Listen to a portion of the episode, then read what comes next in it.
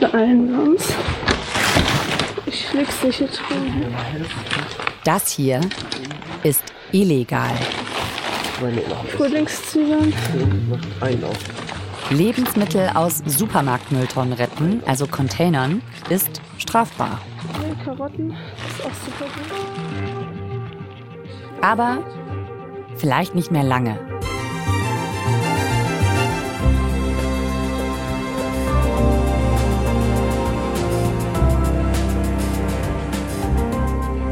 Zwei Bundesminister, Cem Özdemir, Minister für Ernährung, und Marco Buschmann, Minister für Justiz, haben einen Vorschlag gemacht. Straffreiheit fürs Containern. Niemand soll mehr Tagessätze zahlen müssen, weil er oder sie Brokkoli aus einer Supermarkttonne geangelt hat. Aber warum wandern bis heute noch völlig essbare Lebensmittel überhaupt erst in den Müllcontainer? 800.000 Tonnen sind das jährlich im Lebensmittelhandel in Deutschland. Rebecca Markthaler vom Bayerischen Rundfunk stellt uns Menschen vor, die die Hürden der Lebensmittelrettung auf ihre Weise umgehen wollen. Mein Name ist Viktoria Michalzack. Ihr hört 11KM, der Tagesschau-Podcast. Ein Thema in aller Tiefe. Heute ist Dienstag, der 17. Januar.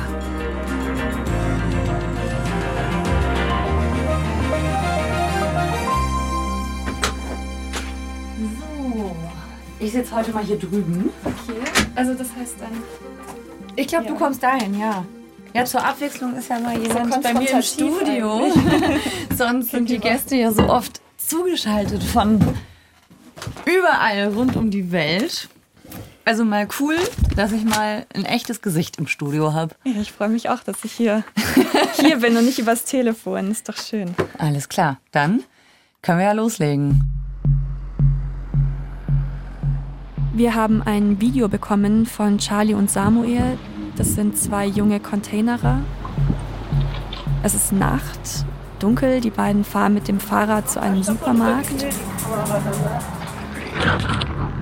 Die beiden stellen ihr Fahrrad ab, laufen zu fünf blauen Mülltonnen hin und laufen dann auf einen Lieferanteneingang zu. Hinten im Hintergrund ist so ein Rolltor und links davon sind fünf blaue Mülltonnen.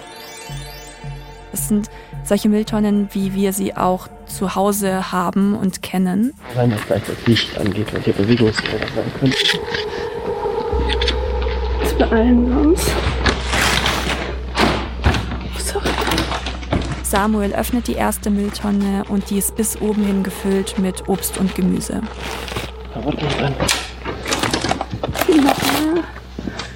Hier. Charlie sagt auch immer wieder, jetzt beeilen wir uns. Und nach ungefähr drei Minuten haben sie eine Tüte, die sie mitgebracht haben, eine relativ große Tüte, voll gemacht mit Lauch, Karotten, Tomaten, Trauben und klappen dann die Mülleimerdeckel wieder zu, hinterlassen alles ordentlich, das ist denen auch sehr wichtig, und fahren dann mit diesen geretteten Lebensmitteln wieder zurück. Okay, also eine richtige Nacht- und Nebel-Aktion für was, was in Deutschland illegal ist. Genau, was in Deutschland noch illegal ist. Charlie und Samuel. Wer ist das? Erzähl mal. Das sind zwei KlimaaktivistInnen, relativ jung noch, 20 Jahre alt. Mit denen haben wir uns in Augsburg am Hauptbahnhof getroffen und die wollten uns zeigen, wie viel Lebensmittel eigentlich immer noch in Müllcontainern von Supermärkten landen. Ich bin mit meiner Kamerafrau mit dem Zug nach Augsburg gefahren. Wir haben uns gedacht, das ist angemessen, wenn wir uns mit KlimaaktivistInnen treffen, dass wir dann nicht mit dem Auto hinfahren, äh, sondern sind dann mit dem Zug hingefahren. Okay. Und, und äh, haben dann an einer Ecke in der Nähe vom Augsburger Bahnhof auf die gewartet. Die kamen aus Ravensburg. Die beiden sind nämlich bei Baumbesetzungen, ähm, ja, wie sagt man dazu? Die beiden besetzen Wälder und leben in einem Baumhaus, unter anderem in Ravensburg und in Ulm. Und da kamen sie eben gerade aus Ravensburg. Und dann sind sie mit zwei Fahrrädern um die Ecke gekommen und die sind eher alternativ gekleidet. Also ich sage jetzt mal so, wie man sich KlimaaktivistInnen auch vorstellen würde. Weitere Kleidung eher in Erdtönen gehalten. Samuel hat mittellange hellbraune Locken und trägt so eine Strickmütze. Und Charlie hatte auch immer eine Mütze an, das heißt, man hat ihre Haare nicht gesehen, eher weitere Klamotten, immer einen Kapuzenpulli. Wir gehen zum einen Containern, um uns selbst zu versorgen damit und aber auch, weil es für uns eine Art politischer Protest ist. Also wir gehen auch Containern, um das Essen weiter zu verteilen, um darauf aufmerksam zu machen, wie viel in den Tonnen landet und überschreiten da auch bewusst die Grenze der Illegalität oder der Legalität. Genau, manchmal hast du da manchmal auch Angst, wenn du dahin gehst? Nee, ich habe keine Angst, weil, weil ich genau weiß, dass, also wir klettern ja nirgendwo drüber, also wir gucken halt, dass es kein schwerer Diebstahl ist. Genau, aber wir wissen genau, dass es halt gesellschaftlich sowas von akzeptiert ist und einfach alle das gut finden und es einfach ein Unding ist, dass es überhaupt illegal ist. Und da, das ist so absurd, da habe ich keine Angst vor, dem, vor der Strafe oder so. Ich hätte kein Problem damit, noch einen Containerprozess zu haben. So das letzte Mal waren das zehn Sozialstunden, das wären vielleicht, wenn überhaupt, irgendwie ein paar Tagessätze. Und das ist auch der Hauptgrund, warum die Containern gehen. Also gar nicht so sehr, um sich selbst zu versorgen, das ist ein Nebenaspekt. Aber der Hauptgrund, warum die Containern gehen, ist, dass die auf diese Verschwendung von Lebensmitteln hinweisen möchten. Weil die Abfälle, die so anfallen, sind mehr als genug, um richtig gut davon zu leben.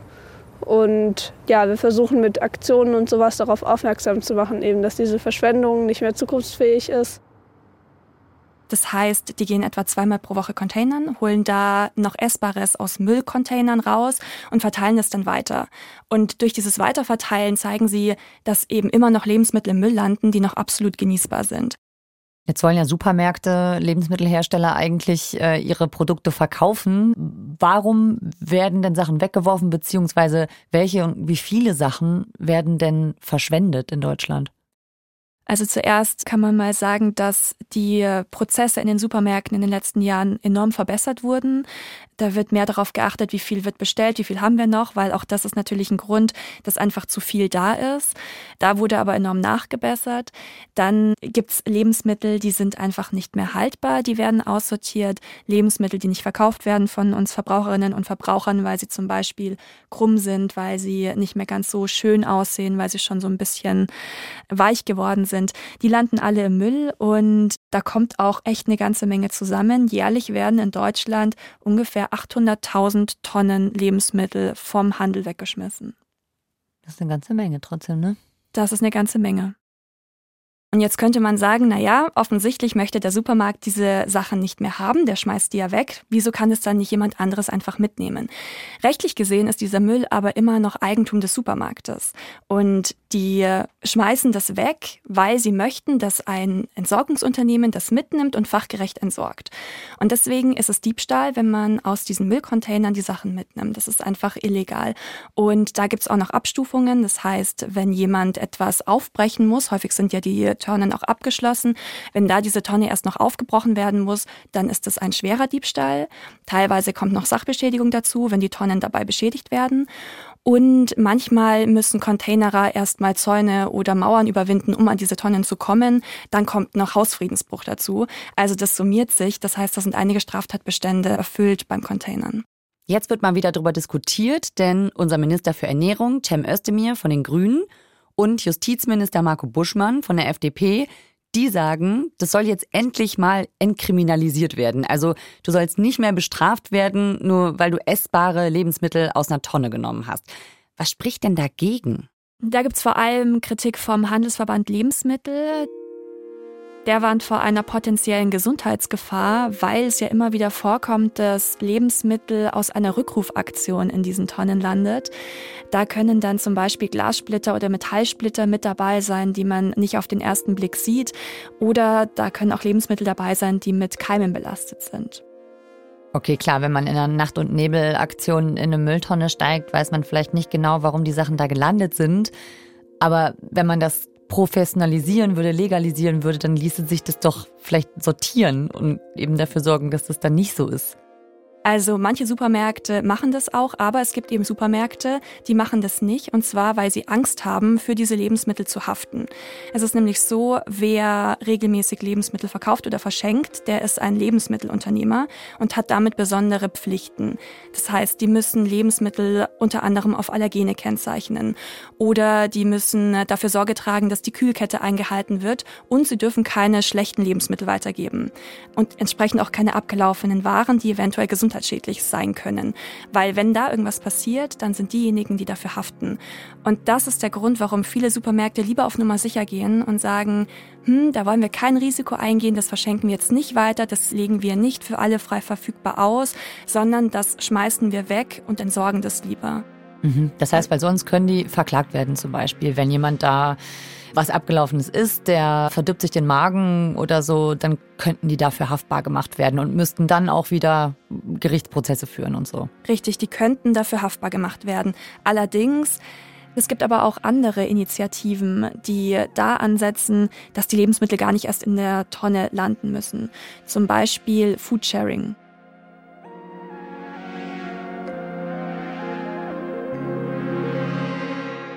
Wir haben Daniel Holzwart getroffen. Daniel Holzwart ist 35 Jahre alt, eigentlich ein Lehrer an einer Fachoberschule, aber er engagiert sich ehrenamtlich bei Foodsharing. Foodsharing ist eine Organisation, die sich gegen Lebensmittelverschwendung einsetzt und Daniels Rolle ist diese Akquise von neuen Betrieben. Mhm. Und wir waren dabei, als er in Regensburg einen, ja, so eine kleine Bäckerei überzeugen wollte, die übrig gebliebenen Lebensmittel am Abend zu spenden. Bei dieser Bäckerei handelt es sich um eine Strudelei.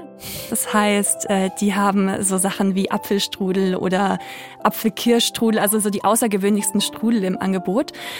Und Daniel geht dann da rein. Hi, äh, Daniel, mein Name. Begrüßt die Frau, die hinter der Theke steht. Ich leite hier in Regensburg eine soziale Organisation, die heißt Foodsharing Regensburg und wir retten im Grunde die Lebensmittel, die am Abend übrig bleiben. Mhm. Und die nehmen wir an und verteilen die beispielsweise im Bekanntenkreis. Hauptsache, die landen nicht im Müll. Okay.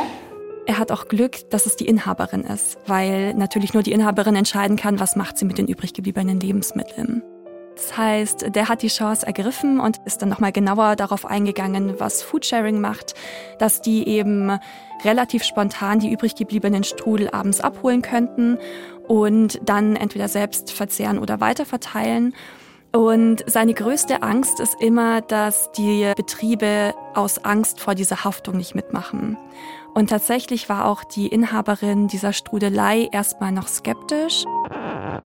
Und Intoleranzen muss ich nicht berücksichtigen. Das musst du nicht. Also Lebensmittelunverträglichkeiten, ne? Sowas wie zum Beispiel Gluten? Oder? Zum Beispiel Gluten oder auch wenn jemand gegen Zitrusfrüchte allergisch ist. Ähm, was passiert dann? Weil sie hat das ja klar gekennzeichnet. Mhm. Aber was passiert, wenn sie die Lebensmittel weitergibt? Muss ich nicht berücksichtigen. Das musst du nicht berücksichtigen. Okay. Ich denke, du hast auch irgendwo aufgeführt, was da drin ist. Und Auf der Homepage, ja. Ganz genau. Und von dem her, das nehmen wir an. Und wenn wir es weitergeben, dann sind wir im Grunde dafür verantwortlich. Okay, gut. Das ist ja schon mal Genau. Ich habe mal einen Flyer dabei für dich. Das ist also tricky. Meine, Eigentlich meine haften die Lebensmittelhändler für das Zeug, das sie an andere Leute weitergeben. Die Foodsharing-Organisation sagt jetzt aber, wir übernehmen die Verantwortung, wenn ihr übrig gebliebene Lebensmittel an uns weitergebt. Quasi. Genau. Ah, okay, verstehe. Was sind eigentlich so die Hürden, die da passieren können? Also einmal haben wir jetzt gesagt, Lebensmittelunverträglichkeiten. Was sind noch so Sachen, die problematisch werden könnten für die Lebensmittelhersteller? Also was immer noch sehr schwierig ist zu bekommen, sind Sachen, die gekühlt werden müssen, wo die Kühlkette eingehalten werden muss. Und sehr tricky ist tatsächlich das Mindesthaltbarkeitsdatum, das MHD, weil es nämlich rein rechtlich so ist, dass der Hersteller des Produktes, der darf das MHD frei angeben. Also, dass es ein MHD gibt, ist von der EU vorgeschrieben, aber welches Datum die Hersteller angeben, das dürfen sie selbst entscheiden. Und solange das MHD nicht abgelaufen ist, haftet der Hersteller des Produktes. Aber sobald das MHD abgelaufen ist, haftet derjenige, der es weitergibt. Und wenn jetzt Supermärkte abgelaufene Waren weitergeben an Foodsharing, dann haben die eben Angst, dafür weiterhin zu haften. Und da sind manche Supermärkte nochmal so ein bisschen vorsichtiger mit solchen Waren und geben dann nur Waren weiter, die kurz vor dem Ablauf sind, aber zu dem Zeitpunkt eben noch nicht abgelaufen sind. Also Daniel spricht dann ja mit der Verkäuferin in der Strudelei, in dieser Bäckerei über ihre über ihre Zweifel. Ja. Und wenn du äh, sagst, auf mich kommt jetzt. Also sie fragt ja nach den Intoleranzen. Daniel beruhigt sie da. Nein. Ich weiß nicht, wie ich dir die, die, die Ruhe da ein bisschen geben kann, aber es kam in unsere, wir haben demnächst Geburtstag, Foodsharing, also für uns gibt es zehn Jahre in ganz Deutschland, mhm. schon seit Dezember 2012 und jetzt haben wir Dezember 2022. Okay. In der ganzen Zeit kam noch nie irgendeine eine, eine rechtliche Form einer Klage beispielsweise auf einen Betrieb zu. Mhm. Kein einziges Mal. Ja. ja, weil das wäre schlimm, ne? wenn man nicht weiß, dass jemand kein Zitrusfrüchte verträgt und in, da mhm. ist dann irgendwas drin, das wäre dann schade. Aber okay, gut, wo soll ich unterschreiben?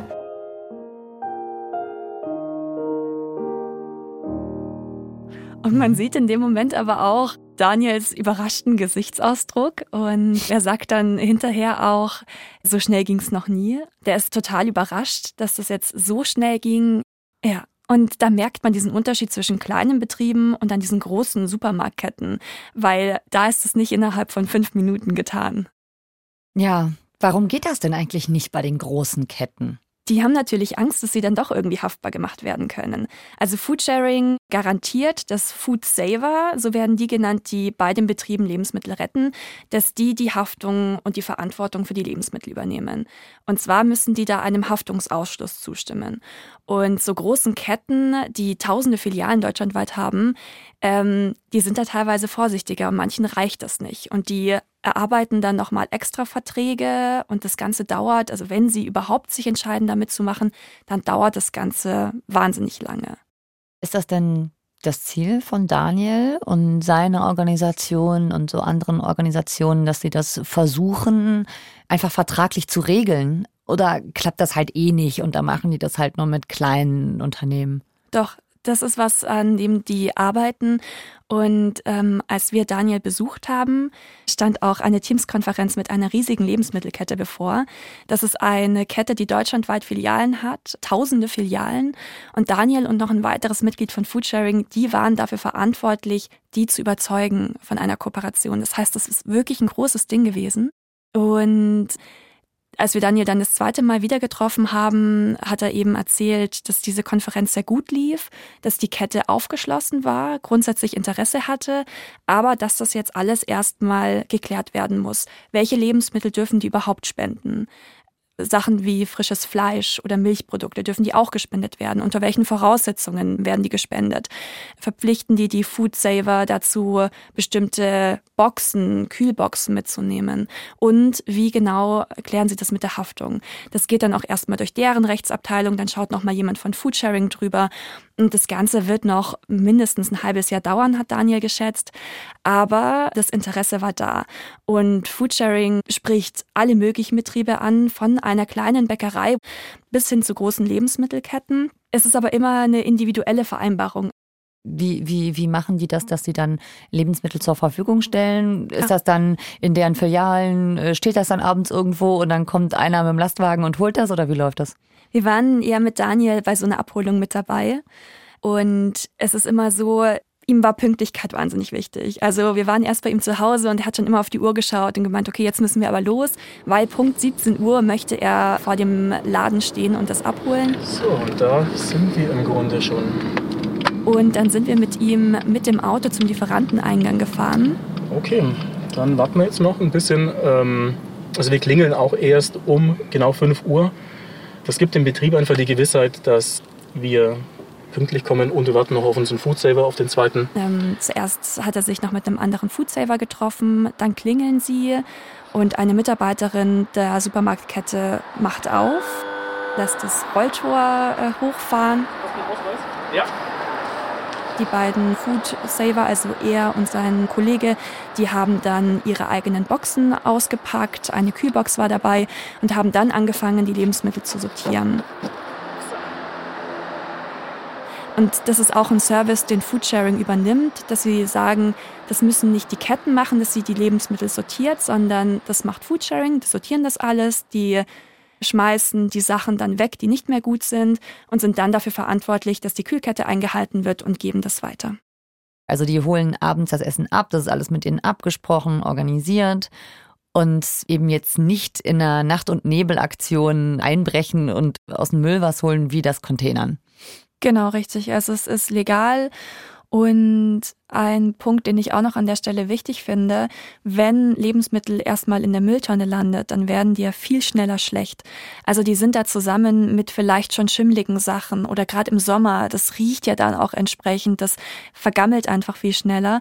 Und wenn man das erst gar nicht in die Tonnen schmeißt, sondern durch so eine Organisation sortieren lässt und die halten die Kühlketten ein, dann können da auch noch mal viel mehr Lebensmittel gerettet werden. In der Tonne ist dann einiges auch einfach schon verloren. Mhm. Es klingt ja eigentlich wie eine gute Lösung, aber, aber warum machen das so viele nicht? Einfach weil das noch rechtlich so wackelig ist dann für die. Genau. Hm. Das ist dieser Grund, dass es rechtlich wackelig ist, beziehungsweise man muss sagen, das ist ein Grund. Andere haben ihre eigenen Konzepte, die sie dann auch teilweise natürlich gut vermarkten. Andere wiederum haben Angst, dass wenn das Zeug, was sie nicht mehr verkaufen, umsonst weitergegeben wird, dass sie dann darunter finanziell leiden. Weil je mehr Foodsaver es gibt, desto weniger verkaufen sie. Das ist deren Angst. Und dann könnte sich das negativ auf ihre Verkaufszahlen auswirken. Also da gibt es unterschiedliche Gründe, aber einer der Gründe ist tatsächlich diese rechtliche Sache, ja. Hm.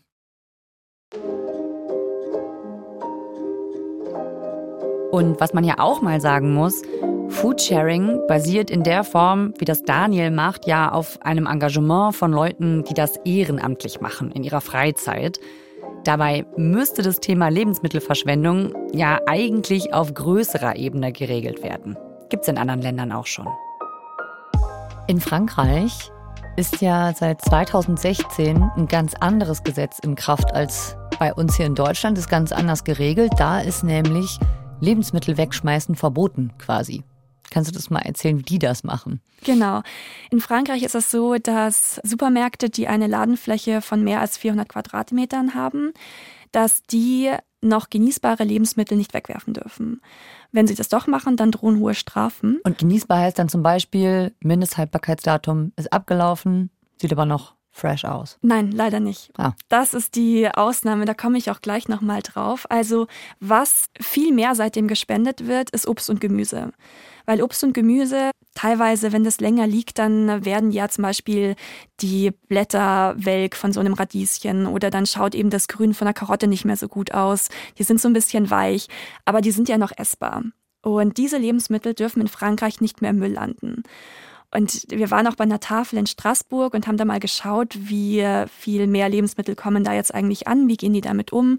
Und die haben auch gesagt, man merkt, dass es viel mehr Obst und Gemüse ist. Generell ist die Zahl an gespendeten Lebensmitteln in Frankreich seit 2016 um ein Drittel gestiegen. Also das Gesetz hat da auf jeden Fall was verändert. Aber auch hier ist das MHD weiterhin ein Problem.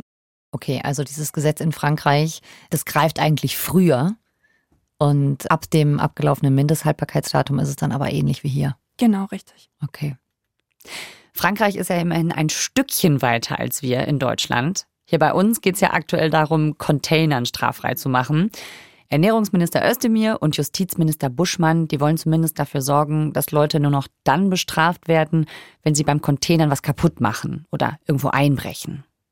Also mit dem Vorstoß von Özdemir ist ja schon mal ein erster Schritt passiert. Und ich habe schon das Gefühl, dass die Ampelkoalition versucht, da was zu ändern. Die haben auch im Koalitionsvertrag schon festgesetzt, dass sie Lebensmittelverschwendung verbindlich reduzieren möchten. Da steht drin, dass sie haftungsrechtliche Fragen klären möchten. Auch das wollen sie sich anschauen und gucken, ob da irgendwo noch Spielraum ist, ob man da irgendwo für mehr Klarheit sorgen kann und Supermärkte aus der Verantwortung so ein bisschen rausziehen kann. Und sie möchten steuerrechtliche Erleichterungen für Spenden mhm. ermöglichen. Also das steht schon im Koalitionsvertrag. Also mein Bauchgefühl ist, da könnte demnächst tatsächlich noch mehr kommen. Aber man muss auch sagen, die Regierung ist ja nicht erst seit gestern an der Macht und bislang hat sich da jetzt wirklich konkret noch nichts großartig geändert. Mhm. Und schließlich hängt es ja dann auch immer noch vom Willen der Ketten ab. Ne? Also auch wenn man da Anreize setzen möchte und das vielleicht erleichtern will, man kann die Leute bisher ja zumindest nicht zwingen. Ne? Bislang noch nicht, genau. Außer man orientiert sich da an Frankreich und verpflichtet die Supermärkte dazu, übrig gebliebene Lebensmittel zu spenden. als Charlie und Samuel Containern waren, waren da vor allem Obst und Gemüse in den Tonnen. Also das war keine abgelaufene Ware, das war Obst und Gemüse, wo die Spitzen vielleicht ein bisschen trocken waren, aber was ja eigentlich noch essbar gewesen wäre. Und da würde ja das Gesetz, wie es in Frankreich ist, durchaus auch in Deutschland greifen. Und solche Lebensmittel würden dann in Deutschland in Zukunft nicht mehr im Müll landen. Danke, Rebecca, dass du uns davon erzählt hast. Sehr gerne.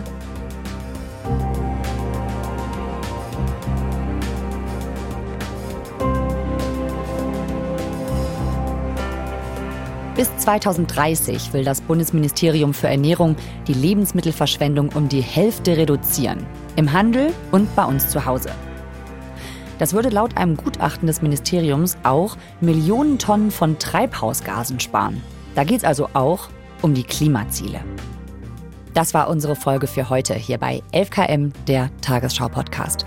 Zu Lebensmittelverschwendung, zu Containern und zu Foodsharing haben Rebecca Markthaler und Johanna Turo recherchiert. Und zwar unter anderem für das Umweltmagazin Unkraut vom BR. Den Link dazu und weitere Infos findet ihr in den Show Notes. Hat euch die Folge gefallen? Dann lasst uns also 11KM gerne ein Abo da in der ARD Audiothek. 11KM, der Tagesschau-Podcast. Folgenautor ist Hans-Christoph Böhringer. Mitgearbeitet hat Mira Sophie Potten. Produktion Gerhard Wichow und Fabian Zweck. Redaktionsleitung Lena Göttler und Fumiko Lipp. Ich bin Viktoria Michalzack. 11KM, der Tagesschau-Podcast, ist eine Produktion von BR24 und NDR Info. Wir hören uns. Ciao.